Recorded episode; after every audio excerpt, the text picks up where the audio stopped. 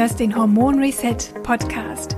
Der Podcast für alle Frauen, die ihre Hormone auf natürlichem Weg wieder ins Gleichgewicht bringen wollen. Finde dich nicht länger ab mit Zyklusproblemen, PMS, Wechseljahresbeschwerden, Schlafstörungen oder Gewichtszunahme. Ich bin Hormoncoach Rabea Kies und zeige dir, wie du gezielt über Ernährung, Naturheilkunde und einen hormonfreundlichen Lebensstil dich und deine Hormone wieder glücklich machst.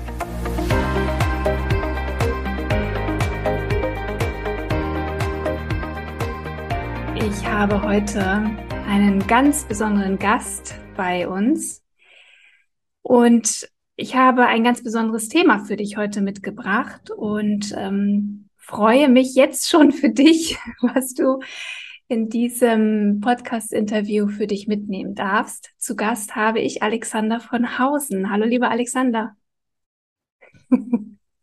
er hebt die Hand. Alexander von Hausen, ich habe ihn gerade gefragt im Vorgespräch, äh, sag mal, was, was, was ist eigentlich deine Berufsbezeichnung? Und dann sagte er Peacemaker. Ich sag super, das ist der perfekte Einstieg. also Alex, erzähl mal, warum nennst du dich Peacemaker? Ähm, zurückblickend auf das Jahr, ich glaube 2017, ähm, äh, war der NEOS Award und im Rahmen des NEOS Awards galt es, ein ähm, Bewerbungsfilmchen zu machen. Und da hatte ich mir Unterstützung mit an die Hand genommen, mit einer Marketingagentur. Und wir kamen in der Reflexion meiner Arbeit äh, irgendwie auf so verschiedene Begriffe, weil es ist nicht äh, der Chiropraktiker, den ich gemacht habe, auch nicht die Osteopathie, die ich quer durch Europa gemacht habe, auch nicht die TCM, die ich in China und quer durch Europa auch gemacht habe und die Kinesiologie und all diese Begriffe sind alles irgendwie so technische Sachen, die eigentlich über mein, äh, mein Verständnis und meine Arbeit relativ wenig aussagen und eben nur Teilbereiche sind. Und deswegen hatten wir uns damals gesagt, es braucht irgendwie eine, eine Vision. Und da kam erstmal so ganz spielerisch dieses Thema, Peacemaker, innerer Frieden. Und aus diesem Aspekt des inneren Friedens, den ich über die Jahre immer besser verstehe, auch wie wichtig dieser Aspekt ist, ähm, möchte ich sagen, ich bin einer der vielen Peacemaker, die es braucht auf dieser Welt. ja, das ist schon ein schöner Einstieg. Es geht also um inneren Frieden. Mhm. Und ähm, ich bin ja auf dich zugekommen über das Thema Selbstheilung, was auch für mich ganz viel auch mit innerem Frieden zu tun hat. Und wir wollen das Thema gerne ein bisschen beleuchten in dieser kommenden Stunde. Und die Frage, die sich mir stellt und die sich sicherlich vielen anderen Frauen äh, auch stellt, ist, ist denn Selbstheilung überhaupt möglich? Ähm, es ist immer so ein bisschen äh, so esoterisch angehaucht, manchmal esoterisch, spirituell. Und ähm, aus meiner Sicht ist es aber ein ganz, ganz wichtiges Thema, wenn es darum geht, Hormonbeschwerden hinter sich zu lassen und äh, gesund und glücklich zu leben. Mm, ich beobachte gerade auch bei mir im Hormon Reset Programm, was gerade läuft, wo ich wirklich ganz, ganz wundervolle Frauen dabei habe, die sehr, sehr motiviert sind, viele Dinge umzustellen, zu verändern. Sie arbeiten an ihrer Ernährung, sie arbeiten an täglichen Routinen und Ritualen. Und ich glaube, ein wichtiger Aspekt, den, wo viele Frauen gar nicht unbedingt Zugang haben, ist das Thema der Selbstheilung beziehungsweise selbst daran zu glauben, dass Heilung möglich ist, beziehungsweise kann es eine Bremse, eine Hürde sein, wirklich gesund zu werden. Und da würde ich gerne mal dich ins Boot holen, Alex. Ich hatte die Frage eben schon gestellt. Glaubst du, dass Selbstheilung möglich ist? Versuchen wir mal aus verschiedenen Bereichen zu gucken. Also ähm, lassen wir mal das rein äh, spirituelle und esoterische weg, sondern gehen mal ganz körperlich daran. Der Körper und unser System reproduziert und baut sich ständig um und repariert eigentlich alle möglichen Funktionseinschränkungen ähm, oder Störungen von alleine. Aber, und jetzt kommt das kleine Aber, wenn die äh, Voraussetzungen und Bedingungen gegeben sind. Und der wichtigste Wirkhebel, ähm, der für jeglichen Reparaturprozess notwendig ist, der ist in unserer heutigen Zeit und Gesellschaft völlig aus dem Fokus geraten. Und zwar beim System, ähm, und zwar der Erholung der Ruhe. Die Chinesen haben so dieses wunderschöne Bild äh, des Yin-Yang-Zeichens, das eigentlich so diese Dualität beschreibt. Äh, Aktivität im gleichen Maß zu Ruhe und Erholung oder Passivität. Und wenn wir uns anschauen, wie ähm, wir getrieben sind durch das Tun und äh, unser Tun und Machen und Verändern, uns selbst verändern, Routinen verändern und das verändern und verbessern und noch aufstehen und machen und machen und machen, ähm, haben wir verlernt, ähm, nichts zu tun. Oder das Nichtstun in das richtige Verhältnis zu setzen. Und so ist das eigentlich äh, für die Selbstheilung der wichtigste Voraussetzungsaspekt, nämlich dass äh, der Körper sich selbst repariert, dass er einen Raum hat des Nichtstuns und der Ruhe. Und das ist jetzt äh, so der Einstieg erstmal. Das können wir einfach schon mal wirken lassen. Ja, richtig. Nicht so schnell über diesen Aspekt drüber hinweg, sondern das erstmal wirken lassen. Mhm. Ein Raum des Nichtstuns. Ich erzähle mal die schöne Geschichte. Ähm, äh, auf, auf den vielen Ausbildungen und äh, Reisen so rund um die Welt ähm, hatte ich ein äh, schamanisches Ritual mit äh, Indianern gemacht, allein im Wald fünf Tage, ohne Essen und ohne Trinken. Und die Aufgabe war, äh, nichts zu tun. Nicht meditieren, kein Yoga, kein Qigong, sondern einfach nur da sitzen. Und ich hatte viele Jahre schon meditiert und hatte schon meine Werkzeuge und komme da an den Platz, baue alles auf, sitze da und auf einmal, oh, jetzt nichts tun. Und auf einmal mein Verstand, auf einmal, oh Scheiße, wie jetzt, wie jetzt, was jetzt, nichts tun. Ähm, und das ist sehr spannend das mal auszuhalten, einen Raum des Nichtstuns. Was passiert da in diesem Raum? Was, vielleicht erzählst du mal von dir. Also zuerst ist es natürlich einer der, der großen Spieler und auch Gegenspieler unser Verstand, der über Jahrmillionen gewohnt war, immer wiederum durch das Denken, Antizipieren und Schauen äh, unser Überleben zu sichern. Nämlich immer wieder zu gucken, und jetzt ist der wichtigste, wieder ein wichtiger Aspekt, äh, ist das Umfeld und der Raum, in dem ich mich befinde, sicher. Mhm. Und die wichtigste Nebenfunktion für die Selbstheilung ist ein Gefühl äh, der Sicherheit. Mhm.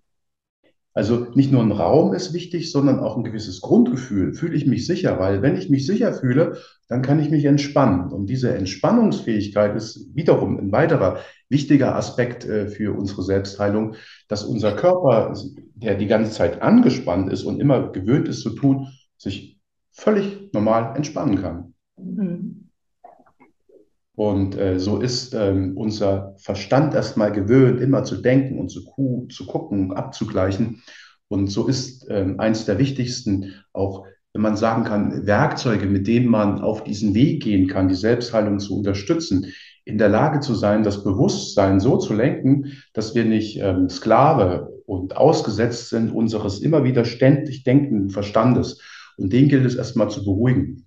Mhm. Und darauf hat er aber keinen Bock, weil sein Wesen natürlich ist, ständig Action zu machen. Und hat sich das denn verändert? Also ich meine, wir sind ja so veranlagt und das ist ja durchaus ein existenzielles Thema und auch ein Thema, ähm, was uns ja auch schützt in unserer Existenz, dass, dass unser Hirn quasi immer checkt, ist alles in Ordnung um uns herum. Ähm, war das früher einfacher, nichts zu tun, Pausen zu haben, als heute? Mhm. Also nur allein von diesem Aspekt, äh, was unser, unsere Augen sehen, äh, sind die ja die ganze Zeit am Verarbeiten. Und wir sind in, leben in einer Gesellschaft und in einer Welt, die ständig immer Neues produziert, entwickelt, was uns ja dienlich sein kann.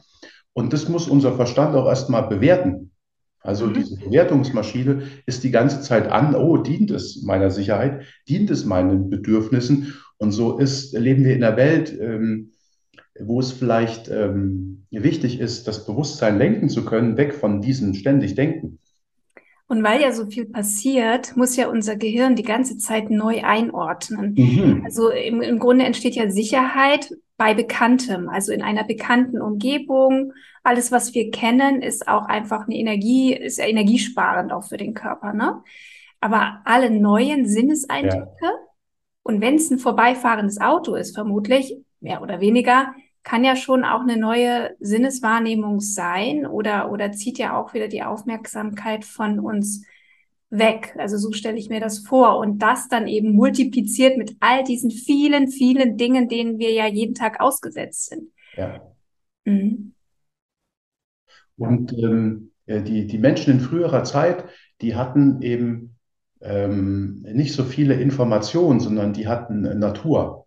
Und diese Natur, die war irgendwie sicher und unsicher zugleich. Mhm. Und ähm, das ist auch so spannend, wenn man sich anguckt, äh, wenn man in den Wald geht und man sitzt, was weiß ich, an der Quelle und hört einfach nur dieses Plätschern, dieses wiederkehrende, monotone, aber auch spielerisch leichte Plätschern.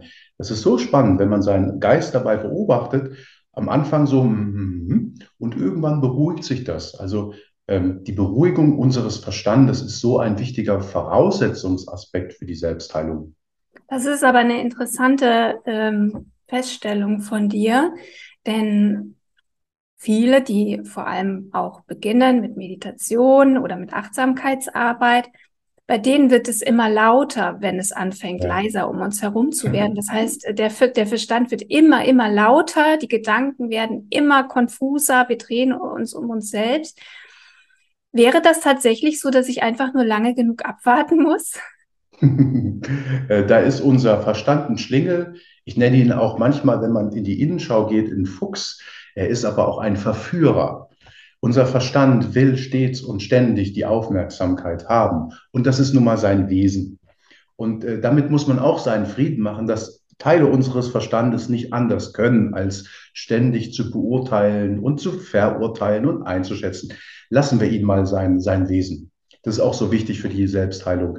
Äh, das eigene Wesen erkennen und das so lassen. Ja, mhm. immer dran rumbasteln, ständig. Das ist zwar schön und gut, sowohl als auch, aber auch mal lassen. Den Verstand können wir nicht in seiner Funktion des äh, kreativen, spielerischen wie ein Kind ähm, umpolen, umprogrammieren, aber das Bewusstsein auf was anderes lenken. Und deswegen nennt sich Meditation eigentlich Bewusstseinslenkung. Und äh, äh, es gilt, den Verstand auf was anderes oder das Bewusstsein auf was anderes zu lenken. Ja, das ist auf jeden Fall schon mal sehr hilfreich und beruhigend, wenn wir nicht sozusagen sofort erleuchtet sein müssen in dem Moment, wo wir versuchen, auf die Atmung zu fokussieren oder zu meditieren. Wohin lenken wir denn dann den Verstand? Sagen wir mal, worauf lenken wir das Bewusstsein? Mhm. Verstand ist der, der ja. ständig denkt. Ja. Mhm. Und deswegen könnte man vielleicht sogar differenzieren zwischen Bewusstsein und Verstand. Äh, die äh, eigentlich zwei verschiedene Qualitäten haben und deswegen auch zwei verschiedene Aspekte eigentlich sind. Äh, auf jedes andere Objekt, das wir interessant finden, was interessant sein könnte. Das bedeutet, man könnte das Bewusstsein nach außen lenken und könnte gucken, oh, ich gucke einfach mal in die Weite. Oder ich lausche dem Wind. Oder ich gehe nach innen und beobachte die Atmung oder beobachtet den Schmerz oder es ist eigentlich völlig egal. Interessant ist, ähm, besonders gut eignet sich so die Empfindung im Bereich der Nase, weil die sind, äh, da ist viel zu spüren, das ist auf den Punkt fokussiert und das eignet sich so ganz gut, wenn man so das Bewusstsein nach innen lenkt. Möglichst das auf den Punkt. Aber es darf jetzt nicht zum Beispiel Instagram sein oder der TV-Bildschirm, wohin ich mein Bewusstsein lenke, denn ähm, manche sagen ja, ach, wenn ich mich abends aufs Sofa mhm. lege, dann kann ich so richtig abschalten. Das tut mir mhm. so richtig gut. Also das ist damit wahrscheinlich nicht gemeint. kann man ja mal probieren. Und ähm, ähm, es gibt äh, so auch bei den tollen Entwicklungen der heutigen Zeit gibt es zum Beispiel ein äh, EEG-System, also ein System, mit dem man die Gehirnwellen messen kann, äh, was auch selbst für den Endkunden sogar äh, erschwinglich ist. Und ich habe so in den letzten Jahren alles Mögliche immer wieder damit gemessen. Und da ist es ganz spannend, ähm, wenn man sich einfach nur hinsetzt und die Gedanken einfach so spielen lässt oder auf dem äh, Fernseh schaut, kann man messen, dass die Gehirnwellen, die Beta-Wellen, sehr aktiv sind. Wenn man das Bewusstsein dann auf ein anderes Objekt setzt, wie zum Beispiel den Atem, dann verschiebt sich das, dass die Beta-Wellen sehr viel geringer werden und die wichtigen heilungsfördernden Gehirnwellen, Alpha, Theta, äh, die äh, ähm, gewinnen an Dominanz. Und deswegen habe ich das auch immer mal wieder so untersucht, weil ich mir das auch gefragt habe, nur wenn ich mich hinsetze und schön entspannt da sitze, ist denn das auch förderlich? Und da könnte man sagen, probiert es mal aus. Eher nein. Das Gefühl ist danach ein komplett anderes, als wenn ich jetzt was anderes mache, also eine Meditation oder Atem oder Yoga mache. Das ist definitiv so. Also wir sind, glaube ich, nicht zufriedener, nachdem wir äh, drei Stunden Netflix geguckt haben. Das kann ich mir wirklich nicht vorstellen. Der Verstand vielleicht, weil der sieht hm. ständig Neues. Der okay. wird befriedigt. Ah, der findet der das toll, sich ne? Befriedigt. Hm, Dopamin ja auch, ne? Dopamin wird ausgeschüttet. Ja. Das dürfen wir auch nicht vergessen. Wie so ein kleines, verspieltes Kind eigentlich. Ne? Ja, und was machen wir mit einem kleinen, verspielten Kind, wenn wir das in eine andere Richtung lenken wollen? Wir geben ihm etwas, was seine volle Aufmerksamkeit zieht. Und Kinder können das ja auch noch. Ne? Mhm. Die können ja wirklich versinken. Ja. Mhm. Und so ist es so ganz spannend, wenn man zum Beispiel mit Meditieren beginnt, äh, beschreibe ich das auch immer so. Ähm, der Verstand ist wie ein Kind und es will erstmal spielen. Also setze ich praktisch so vier Meditationsschritte. Ich lasse es erstmal spielen, das Kind. Ich setze das Bewusstsein nach außen. Da kann man erstmal alles lauschen und hören. Und dann sage ich dem Kind so, jetzt komm rein in die Wohnung, hast genug draußen gespielt. Also dann in den Körper rein, das ist immer so Schritt zwei. Dann spür mal so im Körper, was du spürst. Und dann sage ich dem Kind, dem Verstand, so jetzt geh in dein Zimmer. Jetzt verkleine ich das immer mehr und sage, jetzt du, beobachtest du die Atmung. Und erst zum Schluss sage ich, gehst du ins Bett und setzt den Fokus in Schritt vier auf die Empfindung in der Nasenspitze. Also es gilt auch immer wieder die Charakteristika da so ein bisschen ähm, zu nutzen. Mhm. Vom Großen zum immer Kleinen. Ja, schön. Das heißt, das kann auf jeden Fall ein Weg sein. Du hast es ja beschrieben. Es geht darum, äh, also wenn wir jetzt uns nochmal an die Selbstheilung erinnern, dass im Grunde Selbstheilung eigentlich, ich, ich vereinfache das jetzt mal, nur in einem solchen Zustand möglich ist. Mhm. Oder ist das zu abstrakt? Äh, ja und nein. Äh, der Zustand für die Selbstheilung braucht erstmal einen Raum, der sich sicher fühlt. Und in diesem Raum müssen wir uns körperlich, auch strukturell entspannen können. Mhm. Und wenn wir uns entspannen können und sich das sicher anfühlt, dann, und da gibt es praktisch auch so eine, eine Bezeichnung, den Selbstheilungsnerv. Und dieser Selbstheilungsnerv, der nennt sich Vagus oder Parasympathikus. Und der hat ganz bestimmte Voraussetzungen und der braucht praktisch dieses Gefühl von Sicherheit. Und wenn sich die Strukturen der Körper entspannen, dann kann der aktiv arbeiten. Und dann beginnen die ganzen Reparaturprozesse. Mhm. Und äh, so ist das praktisch äh, eine Sache, ähm, die eine wichtige Voraussetzung erstmal ist, rein körperlich, strukturell. Mhm. Ja, und das hat eben erstmal auch gar nichts mit Esoterik oder so zu mhm. tun. Auch wie du, wie du es äh, vorhin beschrieben hast mit den Gehirnwellen das ist ja auch alles äh, medizinisch messbar, nachweisbar. Und ähm, ja, wie, wie, wie könnte man das denn auf hormoneller Ebene erklären? Wem? Wie kann dann der, der Vagusnerv oder der Parasympathikus auf das Hormonsystem wirken? Hm. Ähm, da kannst du mir, glaube ich, mehr sagen, wann äh, Hormone praktisch besonders gut wirken mhm. und, und, welche Voraussetzungen sie haben. Ich könnte mir aber vorstellen, weil wir ja ähm, bei den hormonellen Zyklen auch von Zyklen sprechen, also von Veränderungsprozessen, muss Veränderung möglich sein und Veränderung äh, oder, oder, oder ähm, hormonelle Re Reaktion braucht natürlich Aktivität und auch wiederum Ruhe, auch wieder dieses gleiche Spiel. Mhm. Und wenn wir ständig im Denken und Machen und Tun sind, dann kann das Hormonsystem gar nicht richtig greifen. Genau. Und im Grunde, beschreiben? Ja, es ist eigentlich genauso, wie du es auch gesagt hast. Ähm, wenn also permanent, ähm, wenn wir in einem permanenten Stress sind, im chronischen Stress, im Dauerstress, ähm, und der Parasympathikus eben nicht genug Raum bekommt, also unser Entspannungsnerv, dann werden einfach bestimmte Hormonbahnen zur Schilddrüse, zu den Eierstöcken, zu den Nebennieren nicht so bedient, wie sie eigentlich bedient werden sollten, weil der Körper dann sozusagen in den Überlebensmodus switcht. Mhm. Und im Überleben ist ja Fortpflanzung nicht wichtig. Ja. Und das kann dazu führen, dass Frauen, die in einem dauergestressten Zustand sind oder sich nicht den Raum nehmen für Entspannung und allem, was dazugehört, dass sie dann eben auch auf ja, Ebene der Sexualhormone zum Beispiel Veränderungen spüren, dass der Zyklus unregelmäßig wird, dass Kinderwunsch nicht möglich ist, ähm, ne, starke Blutungen, äh, daran kann man das zum Beispiel spüren oder Frauen mit sehr starken Wechseljahresbeschwerden zu kämpfen haben ne? oder eben auch gerade die Schilddrüse dann langsamer wird, weil der Körper in diesem Überlebensmodus Energie sparen will. Und das ja, wirkt sich dann aus, auf alle Ebenen auf, aus. Ne? Also wo kann der Körper Energie sparen? Zum Beispiel, indem er ja schöne glänzende Haare nicht mehr bedient. Die Haare können ausfallen und dünner werden. Die Haut wird schlechter, die Nägel werden brüchiger, die Verdauung wird äh, schlechter. Genau. Und dann ähm, siehst du ja diese fehlende Reparatur. Ganz genau, ja.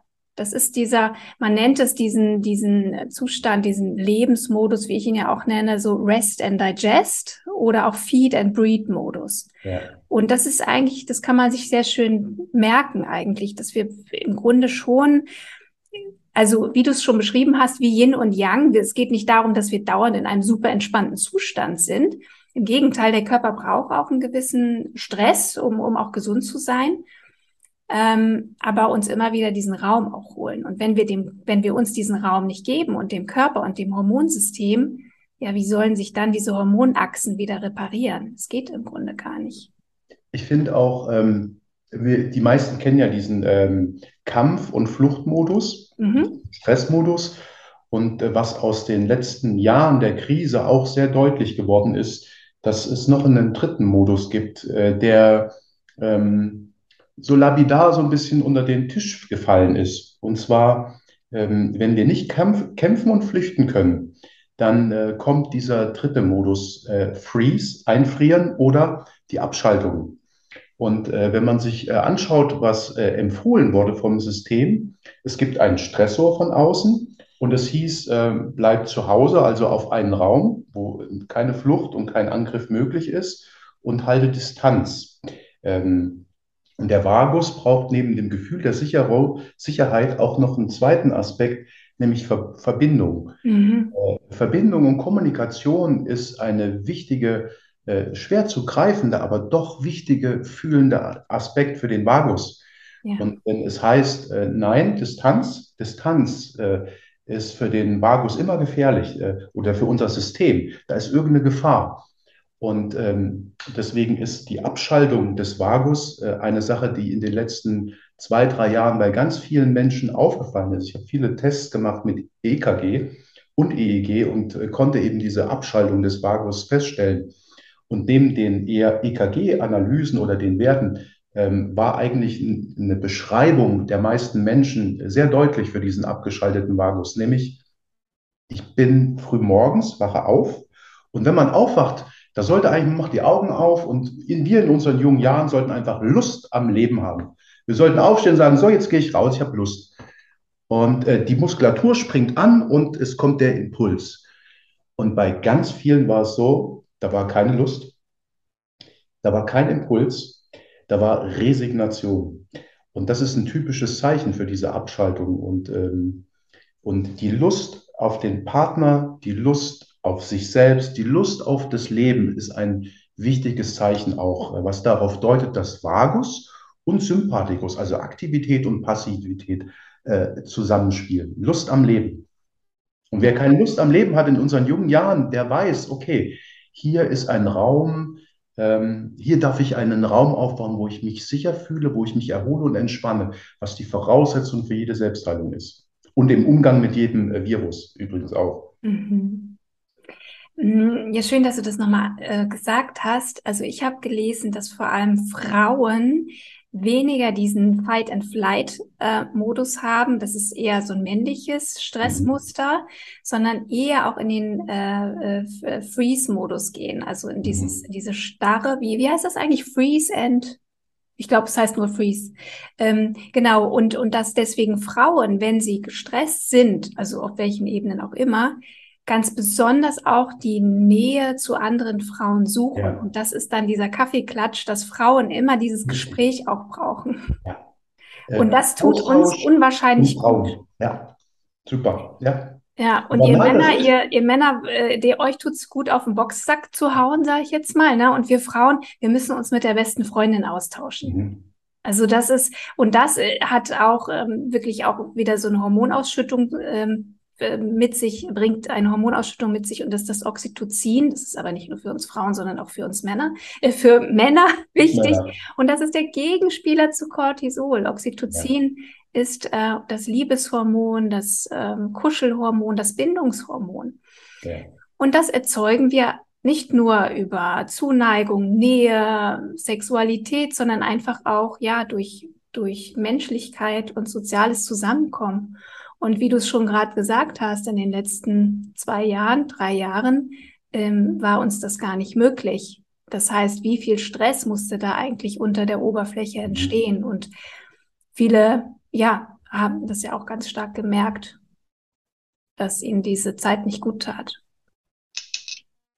Ähm, ich finde, wenn wir über Selbstheilung sprechen, ähm, und wir haben jetzt vielleicht mal so ein bisschen dieses strukturelle und mit Hormonen und äh, das eher äh, vielleicht eher zu greifende gesprochen, ähm, darf man sich diesen Namen mal äh, vornehmen, Selbstheilung. Was bedeutet das eigentlich?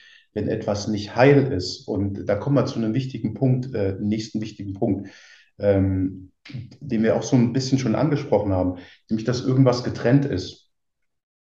Ähm, und äh, die über die, die größte Botschaft äh, für eine fehlende Selbstheilung ist die äh, Trennung. Ähm, erstmal von sich selbst. Und äh, wenn wir von der Trennung von sich selbst sprechen, ist es meistens äh, vom Schmerz wenn in der Geschichte, der vergangenen, der eigenen Geschichte ein Schmerz sehr groß war, weil es gab eine Situation mit den Eltern oder es gab einen anderen Konflikt und das Kind war alleine und konnte mit den Emotionen nicht umgehen und es war zu viel, dann kommt es zu einer Trennung. Ähm, es passiert, dass diese Emotion abgetrennt und rausgetrennt wird aus dem System. Und so ist für jede Selbstheilung ähm, das Wichtige, dass wir in fühlenden Kontakt mit unseren inneren Verletzungen gehen, mit unseren inneren Schmerzen. Und das ist die wichtigste, also ein weiterer wichtiger Punkt für die Selbstheilung. Wir müssen dahin gehen und dahin gucken und vor allen Dingen dahin fühlen, äh, wo die inneren Schmerzen sind. Aber die wollen wir ja eigentlich weghaben. Ne? Wir wollen die immer einfach, die, die, die, soll, die wollen die, wir wollen sie nicht haben. Was? Also sag mir, wie ich das loswerden kann. Hast du ein Mittel, was dagegen hilft? Ich will das nicht mehr spüren. Ja. Ne? Oder ja. legst dich auf die Pritsche beim Therapeuten und sag, er soll es wegmachen. Ja. Da hast du natürlich auch sehr viele Klientinnen und Klienten, die da zu dir kommen. Oft auch ähm, mit einer, denke ich, längeren Leidensgeschichte. Vielleicht auch ähm, die, diese ganze Medi äh, schulmedizinische Laufbahn schon hinter sich haben. Wie fängst du denn mit denen an zu arbeiten? Ähm, es ist interessanterweise immer so der, derselbe Ablauf. Äh, mein Steckenpferd, äh, und ich habe mich immer schwer getan irgendwie für eine Spezialisierung, aber meine Spezialisierung ist die äh, Psychosomatik, das Verstehen und Übersetzen der Botschaft des Schmerzes oder der Krankheit. Und ähm, ich arbeite praktisch da immer in so in verschiedenen Aspekten. Und der erste wichtige Aspekt ist, ich lasse mir ein, zwei, drei Stunden Zeit und höre mir erstmal an, wann ist denn der Schmerz oder die Krankheit aufgetreten und erinnere dich mal und was sind die Konflikte gewesen. Welche Konflikte hast du zum Zeitpunkt des Auftretens, wo dir der Schmerz oder die Krankheit zum ersten Mal aufgefallen ist? Und da kommt die chinesische Medizin mit ihrem großen Verständnis dieser Emotionsprozesse und Wandlungsphasen und lässt sich eigentlich jedes Krankheits- und Schmerzthema gut auf einer emotionalen äh, Ebene übersetzen und erklären. Und das Wichtigste ist erstmal äh, zu verstehen, wann, mit wem gab es welchen emotionalen Konflikt. Das heißt, da könnten wir uns selber vielleicht schon mal anfangen zu fragen, wenn, Ja. wenn, wenn wir jetzt hier zuhören, mal in uns gehen und zu fragen, seit wann ist das da? Wann ist es aufgetaucht? Was war möglicherweise ein Auslöser? Und was war da damals? Mhm. Mit wem hatte man irgendwie eine stressige oder konfliktreiche Auseinandersetzung? Das ist die wichtigste erste Frage, die ich kläre. Mhm. Und dann schreibe ich meistens an der Flipchart auf die ganzen Sätze, die die verwenden. Also nutze praktisch immer die Sprache. Und die Sprache des äh, Klienten sagt immer sehr schön auch schon aus, wo, wo, wo der Hase im Pfeffer liegt. Und das ist praktisch so der erste Punkt. Und der nächste wichtige Punkt ist eigentlich, ähm, und das ist das Wichtigste eigentlich, ähm, zu jeder Selbstheilung macht ein Therapeut von außen irgendwie eine Technik, äh, entspannt oder setzt eine Klangschale drauf oder bespricht oder egal was. Und das Wichtigste ist eigentlich, dass man äh, das Bewusstsein dann von innen dahin bringt, wo der Schmerz ist und den Schmerz anschaut und damit in Kontakt geht und ihn Wow. anfühlt. Kriege Das ich schon ist, Gänsehaut, wenn ich das höre. das ist das, das Mhm. ist, das ist das Wichtigste. Mhm. Hingehen, wo es weh tut. Und das ist leider kein Ponyhof, weil das Bewusstsein will ja da nicht weg und deswegen springt das immer wieder raus, Mhm. lenkt sich ab und immer wieder geduldig hinspüren. Und ähm, ganz oft ist es ja wirklich, wirklich ganz tief im Unterbewusstsein, dass man da gar nicht unbedingt hinkommt, vor allem nicht mit Hilfe, ne? Ja. Mhm. Da kommt zum Beispiel die äh, Akupunktur, die TCM, die hat diese 365 Punkte, die nicht nur eine Funktion haben, praktisch an der Stelle, wo es weh tut oder auf dem Organ, sondern eigentlich die Übersetzung, die spirituelle Übersetzung des Namens. Und äh, meistens ist bei so traumatischen Schmerzgeschichten etwas abgetrennt, meistens das Fühlen, weil man das schützen will. Und da gibt es zum Beispiel den tollen Akupunkturpunkt, der ist hier in der Mitte, auf der Innenseite, zwei Daumen vom Handgelenk und der nennt sich Neiguan, das innere Grenztor. Und meistens ist der Druck empfindlich und das innere Tor nach innen ist abgeriegelt. Man berührt den Punkt. Therapeuten, die Nadeln dürfen, können Nadel setzen. Es braucht aber keine Nadel, sondern berühren, hinspüren und dann in der inneren Visualisierung sich vorstellen, ein Tor und gucken, ob das zu ist. Und in der inneren Visualisierung dieses Tor zu sich öffnen. Das sind so, so spezifische Sachen, die man dann machen kann. Äh, zu sich äh, die Öffnung wiederherstellen. Mhm. Wie ist denn das so aus deiner Sicht? Ist denn, ja, es ist vielleicht auch eine steile Behauptung, aber könnte es sein, dass eigentlich für jede Krankheit, für jedes Beschwerdebild irgendwo auch die Psyche eine Ursache sein könnte? Und da haben wir wiederum das, äh, das Schöne auf unseren Beitrag und für diese große Thematik der heutigen Zeit. Ähm, nichts ist getrennt. Alles ist verbunden. Das haben wir ja schon mal gehört. Brigitte Seite 3. Äh, alles ist verbunden. Haben wir schon mal gehört davon. Und es ist wirklich so, nur ähm, es passiert so viel Trennung auf der Welt. Und ähm, erstmal in sich oder wenn man einen Konflikt mit jemand hat, egal was, ich habe das auch selbst schon gehabt, dass ich, ähm, wenn ich mit jemandem Konflikt habe und mein Verstand äh, bildet sich ein, dass ich im Recht bin, äh, hat der andere auch seine Sicht. Und es muss eine Verbindung hergestellt werden zwischen beiden. Und die Trennung von Denken und Fühlen ist äh, das Größte, was die Selbstheilung äh, eigentlich blockiert. Trennung. Trennung im Fühlen, Ablehnung, Ablehnung der Konflikte und nicht das Aufeinanderzugehen wieder. Und so ist der Peacemaker äh, der, der inneren Frieden schafft und ich darf selber mit mir arbeiten. Immer wenn ich Konflikte habe mit anderen, wo ich denke, oh, der Arsch, der ist ein Engel, weil er auf meinen eigenen Trigger zeigt. Deswegen dieser schöne Begriff der Arschengel. Wenn uns Sachen antriggern, dürfen wir selber gucken, wo diese eigene Verletzung ist. Und äh, Verbindung ähm, zu uns, zu unserem eigenen Fühlen, zu unseren Schmerzen ist so wichtig, um zu sehen, was auch auf der Welt draußen passiert. Dieser Raubbau an der Natur, an den Tieren. Deswegen, wenn man von Selbstheilung spricht, muss man so pathetisch es klingt, äh, nach innen gehen und auch nach außen. Gell? Die Menschheit darf neu denken. Hm. Ein bisschen pathetisch vergaloppiert. Aber äh, das ist so wichtig, äh, dieses Verständnis. Ja, und ähm, dann ist immer noch die Frage, die sich so stellt, glaube ich denn auch wirklich daran, dass es diese Ebene gibt? Glaube ich daran, dass ich durch meine innere Einstellung, durch die Arbeit mit mir selbst, durch Achtsamkeit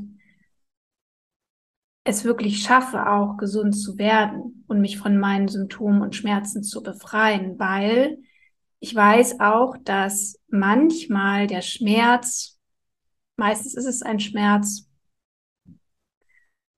uns irgendwo auch eine Daseinsberechtigung gibt oder er uns ermöglicht, uns damit zu identifizieren oder ja, hm, wie soll ich das sagen? Er hat manchmal einen Zweck und deswegen lassen wir ihn vielleicht gar nicht gehen, obwohl wir ihn eigentlich furcht, fürchterlich finden und nicht mhm. haben wollen und loswerden wollen. Aber richtig loslassen wollen wir ihn eigentlich nicht. Und ähm. dann kann ich mich so gesund ernähren, wie ich will. Dann kann ich so viel Sport treiben, wie ich will. Ich kann Nahrungsergänzungsmittel nehmen, wie ich will. Und trotzdem wird es nicht besser. Also ich denke, die ein oder andere Frau erkennt sich hier auch wieder. Und das höre ich ja auch immer wieder. Ich mache doch schon alles. Ich mache alles genauso, wie du es mir sagst. Und trotzdem wird es nicht besser. Da kommt aus der Therapie so ein wichtiger Aspekt äh, aus der Kinesiologie der, der Patient oder der Klient kann sagen, ich möchte abnehmen oder ich möchte heil werden oder ich möchte gesund werden. Und das sagt ja erstmal der Verstand. Und die Kinesiologie ist eine Diagnostikform, wo man über Körpertests schaut, ob diese Information des Verstandes auch eine körperliche äh, Kohärenz hat oder Verbindung hat. Und ähm, wenn man zum Beispiel sagt, ich glaube, dass Heilung möglich ist, und spricht einfach diesen Satz aus, äh, könnte man erstmal spüren, wenn man den gesagt hat, wie reagiert mein Körper? Ist das so völlig sicher, wohlig und ja? Oder rumort es dann da drinnen? Und irgendwie was zieht sich zusammen. Und du hast ja auch meinen Mann behandelt. und ähm, behandelt, das ist eigentlich das völlig falsche Wort in deinem Zusammenhang, aber ähm, der hat mir genau das erzählt, dass du festgestellt hast, er selbst glaubt an seine Heilung, aber nicht sein Körper. Ja. Das ist genau das, ne? Ja, genau. Und so kann man über Muskeltests zum Beispiel gucken, ob wenn man diesen Satz sagt, ich glaube an Heilung, ist der Muskel stark und alles sagt ja oder kommt ein Stress und alles wird schwach. Und so mhm. kann man das sehr schön überprüfen eigentlich, ob wirklich Verstand und Fühlen, also Körper, ähm, da verbunden sind oder kohärent sind. Ich denke aber, das kann man auch trainieren. Also ich weiß es von mir selbst, äh, dass das trainierbar ist, also wirklich im Sinne von Training. Das heißt, kann ich meinen Geist und natürlich auch die Verbindung Geist-Körper darauf ausrichten, zum Beispiel über Meditation, über Achtsamkeit, durch Intention setzen, mhm. auch daran zu glauben. Also ich, also ich bin fest davon überzeugt, dass man das trainieren kann. Sicherlich gibt es manchmal Hürden, die schwerer zu durchbrechen sind, aber ich sage jetzt mal so, was so innere Glaubenssätze betrifft zum Beispiel oder innere Überzeugungen. Der Ansatz da kann man eigentlich sehr schön dran arbeiten. Äh, wenn man jetzt zum Beispiel sagt, ich glaube, dass Heilung möglich ist und dann merkt man zum Beispiel, dass irgendwo rumort im Körper oder irgendwas zieht sich zusammen. Das Wichtigste ist auch in diesem Prozess immer, finde den Ort, wo das komische Gefühl ist. Also ich glaube, dass Heilung möglich ist und dann merkt man auf einmal irgendwie im Bauch rumort. Finde den Ort im Körper. Der ist meistens an einer bestimmten Stelle, wo es anspannt oder wo die Unsicherheit ist oder der Nichtglaube. Finde den Ort und dann versuch diesen Bereich zu entspannen. Da kann man die Hand drauflegen, da kann man eine Klangschale, so esoterisch das ist, was eine Klangschale macht, ist, die macht eine feine Vibration, also die entspannt das Fasziengewebe. Und es gilt immer, den, den Bereich im Körper, wo das unangenehme Gefühl ist, zu desensibilisieren. Da können die Therapeuten dann mit ihren Techniken arbeiten. Man kann selber eine Klangschale oder eine Stimmgabel drauf machen oder man kann Ton dorthin schicken. Und wenn dieser Bereich entspannt ist im Körper, wo es erst Stress ist, dann lässt sich, also wie du sagst, diese Intention völlig frei aussprechen. Weil die Chinesen sagen, ähm, Medizin ist Absicht und das ist eines der größten Grundprinzipien unserer Absicht, unsere Intention ist so wirkkräftig Und wenn wir dann noch einen entspannten Körper dazu haben, dann ist die Absicht ähm, direkt und kann umgesetzt werden. Mhm. Was sind denn Gründe dafür, dass ich vielleicht selber nicht daran glaube, dass Heilung möglich ist? Also was sind da so? Das erste Grundprinzip ist, äh, wurde es mir gelernt oder nicht gelernt in der, in der, in den wichtigsten Phasen meiner Kindheit? Wenn die Eltern keinen Zugang dazu haben und das vielleicht abgetan haben oder der Medizin und Pharma oder anderen, anderen Aspekten immer geglaubt haben, wenn mir das vorgelebt wurde, mal den ersten Punkt, der entweder funktioniert oder nicht funktioniert. Der zweite ist, ist irgendwann mal was passiert, wo meine Selbstheilung ähm, in Frage gestellt wurde durch mich selbst. Was weiß ich, bin krank gewesen und weil die Bedingungen so stressig waren im Außen und es gab nur Stress und dann war ich fünf Wochen krank und man hat also eine Erfahrung gemacht, äh, die sehr früh passiert ist. Das sind meist immer die frühkindlichen Erfahrungen. Und deswegen gilt es immer wieder zu diesen frühkindlichen Erfahrungen zurückzugehen, gucken, wo sitzt es im Körper, die Stelle finden, von innen und von außen desensibilisieren und alles löst sich auf und man kann eine neue Zukunft ausbauen oder auf. Ist ganz banal einfach eigentlich. Immer nur im Körper desensibilisieren, wo die Erinnerung sitzt. Ja.